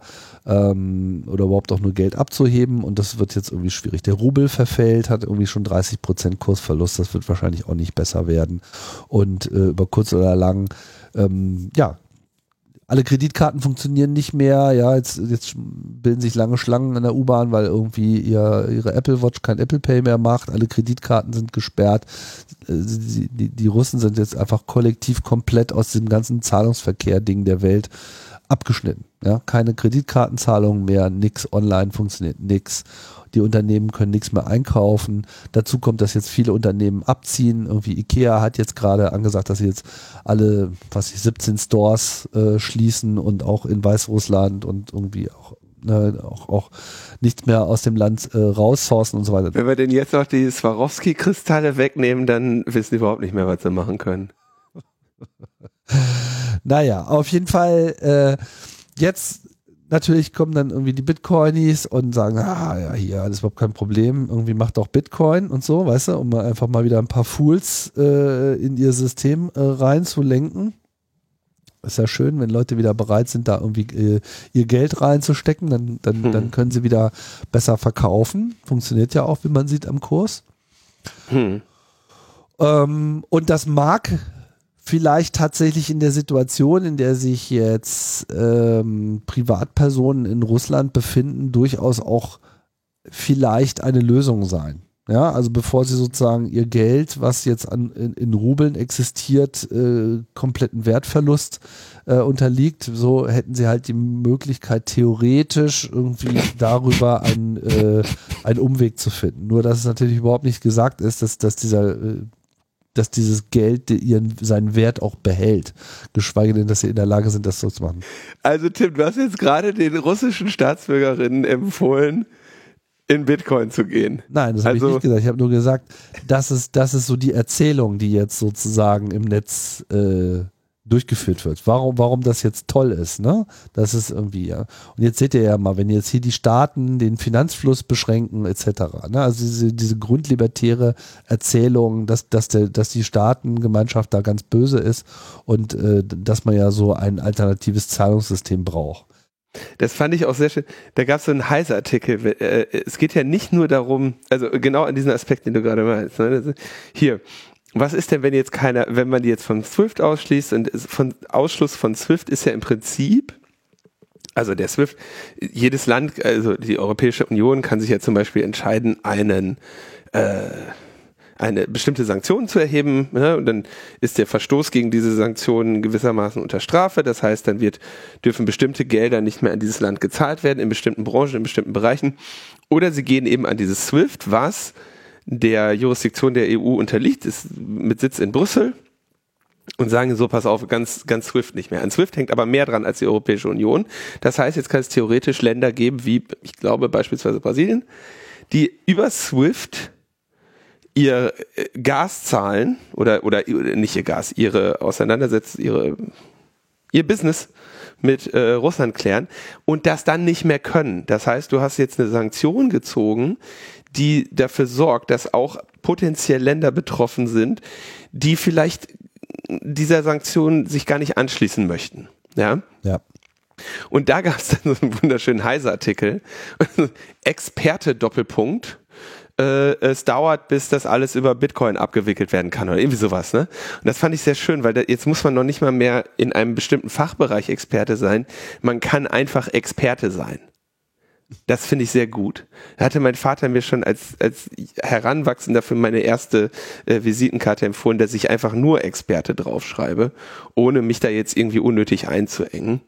Ähm, das fand ich, äh, fand ich sehr. Das ist ein äh, ganz äh, guter Rat. Äh, allerdings, ich würde empfehlen, drauf zu schreiben, Spezialexperte. Spezialexperte. Ja, Weil, weil Spezialexperten, weißt du, haben halt nochmal gegenüber den Experten den äh, Vorteil, dass sie halt einfach im Speziellen dann einfach auch nochmal sehr viel qualifizierter sind. Ne? Ja. Spezialisierung auf, auf Spezialexperte. Ja.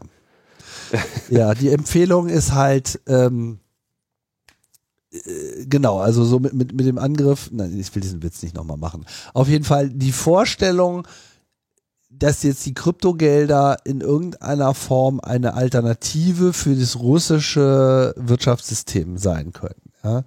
Die ist natürlich totaler Unsinn.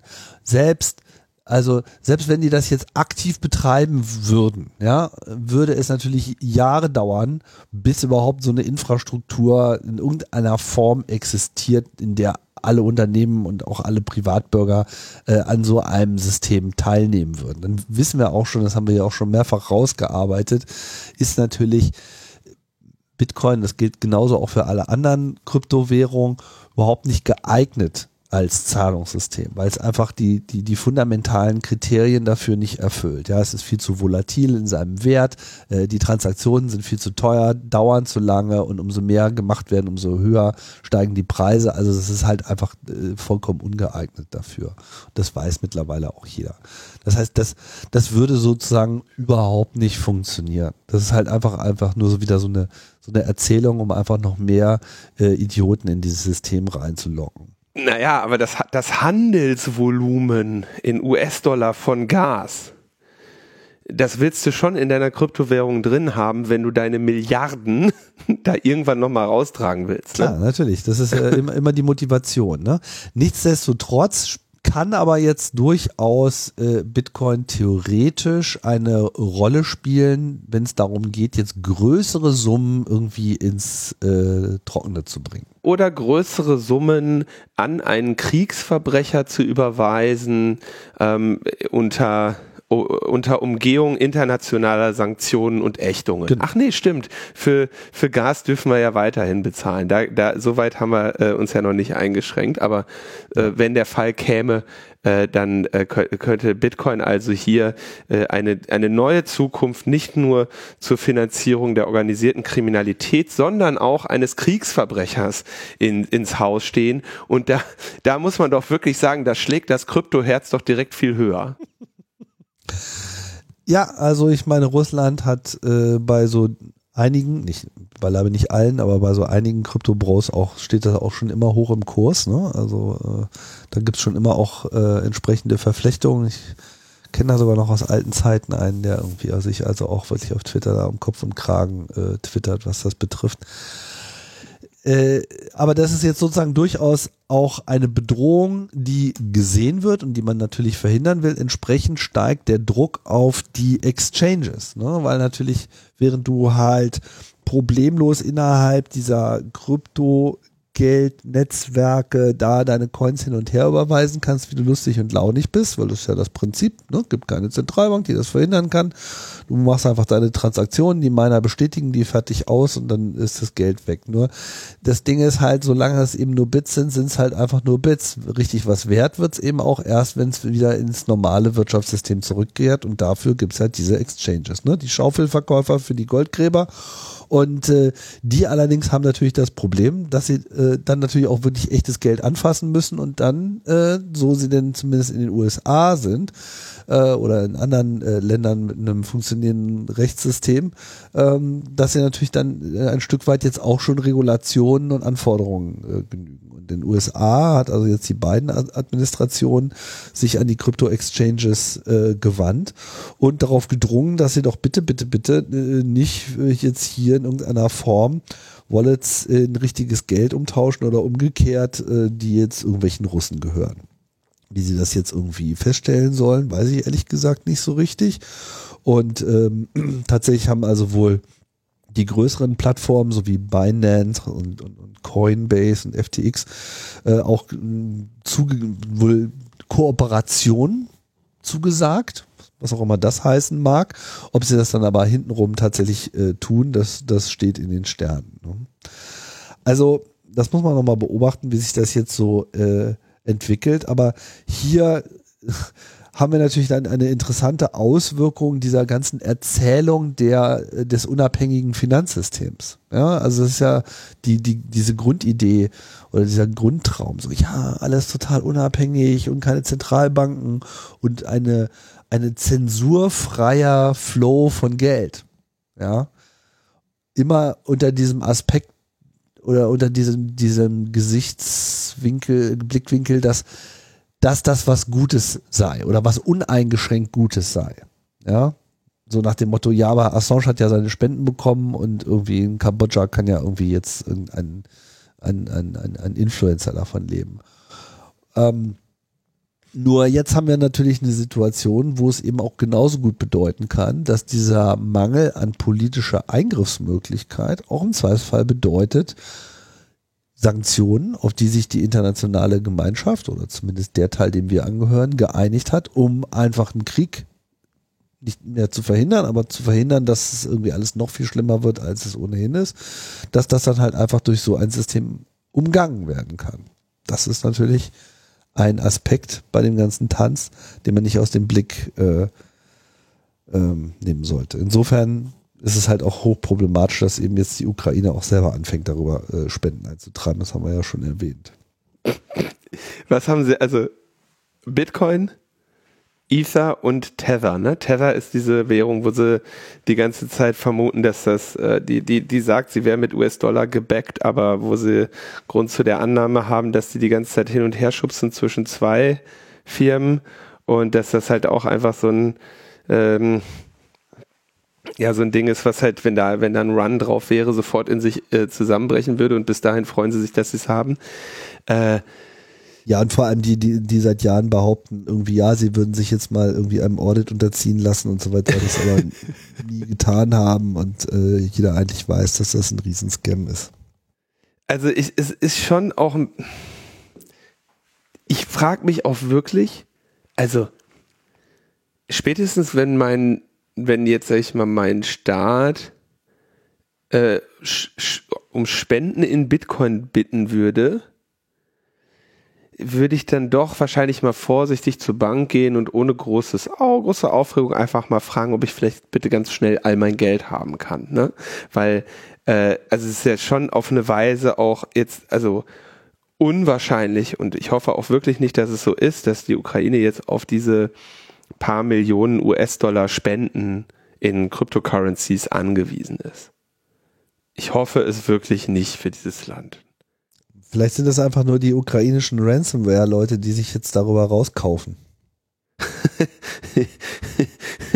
ja, es, es, es, macht nicht alles Sinn, aber äh, und auch dieser Aufruf zu dieser gemeinsamen Cyber macht keinen Sinn. Gleichzeitig muss man vielleicht auch einfach mal würdigen, dass ähm, und jetzt suche ich nach dem richtigen Begriff, aber sagen wir mal, die Art und Weise, wie, sie, wie es ihnen gelingt, zum Glück gelingt auch, ja, internationale Aufmerksamkeit zu erlangen, ähm, den Kampfgeist der Bevölkerung aufrecht zu erhalten und ja, allgemein international mobil zu machen und äh, durchaus eben sehr unter der Nutzung äh, sozialer Medien äh, ist beeindruckend. Ne? Also der Zelensky ist ja jetzt schon ein internationaler Held, den wirst ja demnächst äh, wie Che Guevara auf T-Shirts kaufen. Ja. und mit Stolz tragen. Ja.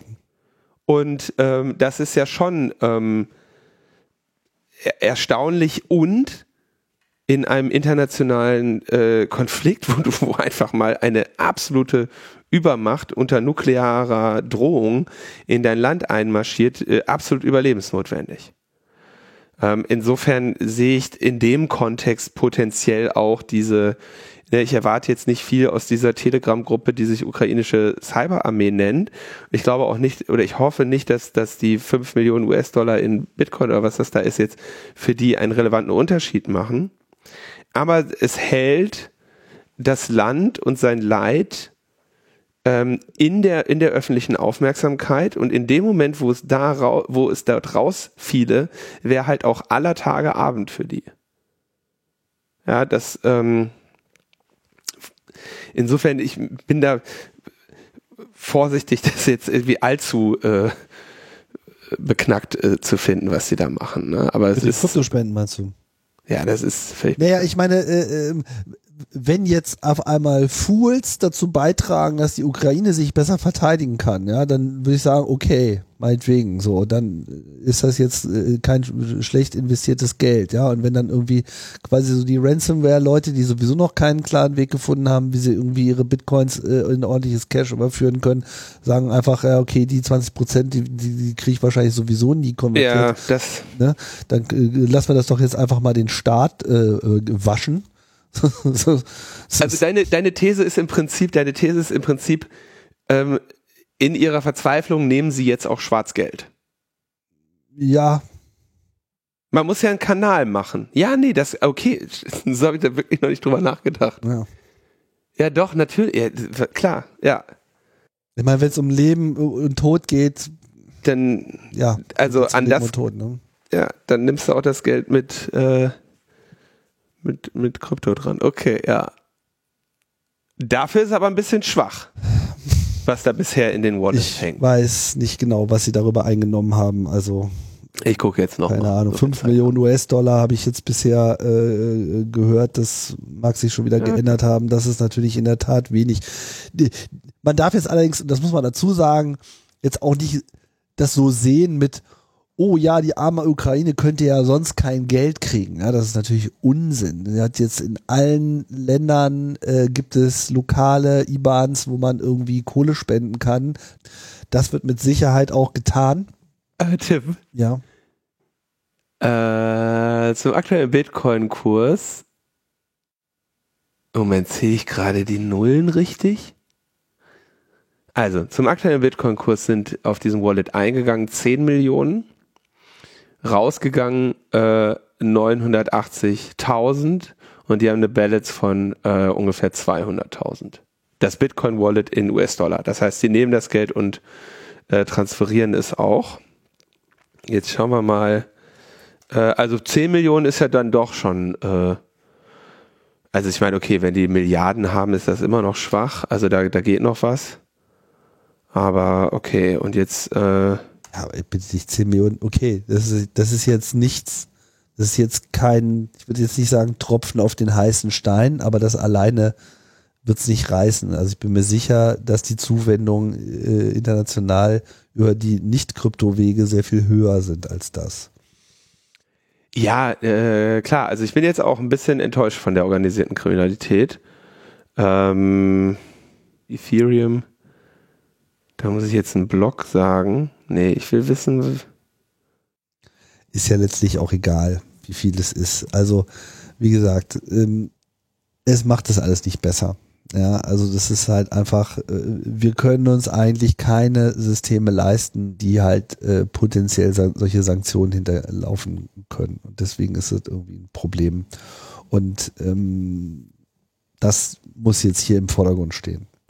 Das die Ukraine unter Umständen jetzt durch solche Zahlungen profitiert. Das mag sein, ja, aber das ist nicht wesentlich und nicht, nicht inhärent für dieses System. Inhärent für dieses System ist, dass es sich der Kontrolle entziehen will. Und äh, genau das könnte halt auch noch ein sehr viel größeres Problem werden, wenn darüber tatsächlich Gelder transferiert werden, die ansonsten nicht transferiert werden könnten von solchen Kriegsparteien oder ihren Förderern ähm, weil eben internationale äh, Sanktionen ähm, gerade geschaltet wurden. Also ich bei Ether richtig gesehen habe, 4 Millionen. Ja, aber ist ja alles.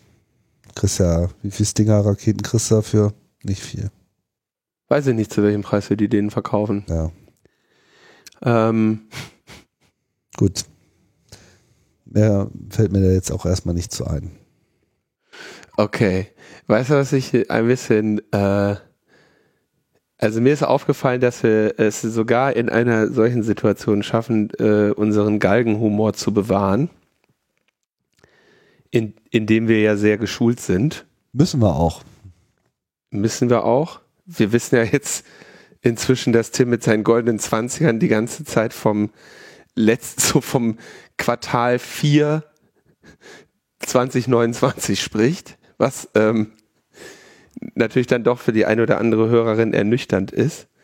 Ähm, ich hoffe, dass wir äh, trotzdem, dass, äh, dass wir jetzt hier auch nicht unbedingt Gefühle verletzt haben, wenn wir auch in einer solchen Situation noch äh, über Absurdität äh, den Kopf schütteln. Das müssen wir auch weiterhin äh, tun. Ne?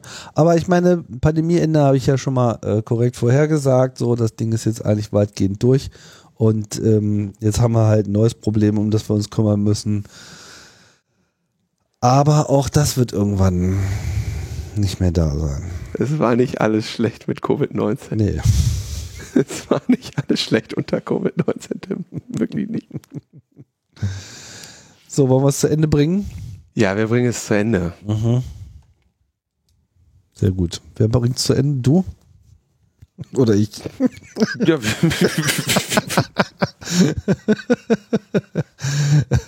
ja, wir waren heute bewusst monothematisch, klar, und ich habe auch so den Eindruck, dass ähm, das Thema wird uns noch eine Weile begleiten. Wir hoffen natürlich äh, das Beste und äh, trotzdem muss man sich, glaube ich, so ein bisschen erstmal darauf einstellen, dass es alles noch äh, etwas schlimmer wird, bevor es besser wird. Von daher ist jetzt, glaube ich, auch angemessen, dass man alles versucht beizutragen, was man äh, in dieser Situation beitragen kann. Und da geschieht ja auch jetzt schon sehr viel. Ähm, mit Flüchtlingsaufnahme haben wir ja zum Beispiel viel Erfahrung gesammelt, das sollte sich ja jetzt ganz positiv auszahlen äh, können. Und natürlich muss äh, politisch hier vor allem richtig gehandelt werden. Ich habe so den Eindruck, ähm, wie das immer so ist, es hat auch alles wieder sein Gutes. Da bin ich wieder mit meinem äh, Optimismus. Ne? Also wir sehen schon eine ein Schließen der Reihen und sozusagen auch so ein bisschen äh, die Rückkehr der, der, der, der, der Realpolitik, unter der sich dann eben bestimmte äh, äh Debatten dann auch ähm, auflösen. Die bisher vielleicht etwas irregeleitet waren. Europa äh, braucht einfach wieder einen, ähm, ein, ein, ein gemeinsames Handeln, so ein, ein, ein, ein, ein, ein, eine Rückbesinnung darauf, dass es eben nur kollektiv äh, vorangehen kann. Und ähm, jetzt wird es ganz interessant sein zu sehen, wie vor allem das von Russland auch mit sehr viel Geld malträtierte und letzten Endes ja auch um seine EU-Mitgliedschaft gebrachte äh, UK äh, sich äh, verhalten wird in diesem ganzen Sport. Von ihren Sicherheitsgarantien für die Ukraine gemeinsam mit der USA ist ja nicht so viel übrig geblieben. Inwiefern sie jetzt in der Lage sind, äh, ihren Finanzplan äh, von, von den Russen zu trennen, das wird sich noch zeigen, ne, weil all diese ganzen Maßnahmen sind halt vor allem Maßnahmen der USA und Maßnahmen der äh, EU, aber die werden ja nicht uneingeschränkt genauso jetzt auch in UK durchgeführt. Das wird sich noch zeigen, wie sich das entwickelt. Naja, und ähm, trotzdem hatten wir jetzt eben auch Polen und Ungarn weitgehend erstmal im Boot, ne? weil die jetzt äh, merken, dass sie da genauso bedroht sind, ähm, wie wir alle anderen auch. Hm. Na gut, aber zu diesem Zeitpunkt ist noch ein bisschen schwierig, hier äh, weitere Konsequenzen zu ziehen. Dafür bewegt sich äh, derzeit noch zu viel. Wir müssen einfach gucken, wie sich das entwickelt. Ich kann sagen, eine Sache, die ich wirklich irre fände, ähm, kenne mich jetzt nicht so, so, gut mit den ähm, kriegerischen Geschichten aus. Ne? Aber wenn es wirklich gelänge, der internationalen Staatengemeinschaft rein durch finanzielle Sanktionen hier äh, ein, so einen Angriffskrieg zum Erliegen zu bringen. Ja? So richtig, zack. Das ist mir nicht bekannt, dass das schon mal funktioniert hätte. Ähm, und das kann aber auch sehr gut sein, dass ich da falsch liege. Aber ich fände es wirklich auf eine gewisse Weise wirklich irre, äh, wenn, wenn auch der, ähm, sag ich mal, der friedensorientierte Zusammenhalt der Nationen dieses Beispiel hätte durch eine reine, quasi friedliche Blockade, ähm, kombiniert mit natürlich das angegriffene Land ähm, mit Waffen äh, zu versorgen, den einen Erfolg erzielen würde, der über nukleare Bedrohung, Panzer und alles hinausgeht. Ähm, durch, äh, durch Ächtung und äh, Sanktionen. Äh, das wäre schon eine, ein irrer Erfolg. Und, ähm, und dann könnte man die 100 Milliarden, die wir jetzt äh, in die Bundeswehr investieren, also Rheinmetall geben, ähm, sich eventuell auch wieder sparen. Das wäre doch ein tolles Zeichen. Ja. Ach so, Rheinmetall übrigens jetzt verkaufen, Gewinne einstreichen und äh, spenden, wisst ihr Bescheid, ne? ja, sicher. Leute, könnt ihr also, doch nicht machen. Ich hatte da keine Aktien. Ich auch nicht, aber also, also äh, 62 Prozent, nee, 72 Prozent im letzten Jahr. Gestiegen oder was? Ja. Und in, also in, in den letzten fünf Tagen 40 Prozent. Mensch. Schämt euch. Genau, das hättet ihr auch alles in Bitcoin stecken können.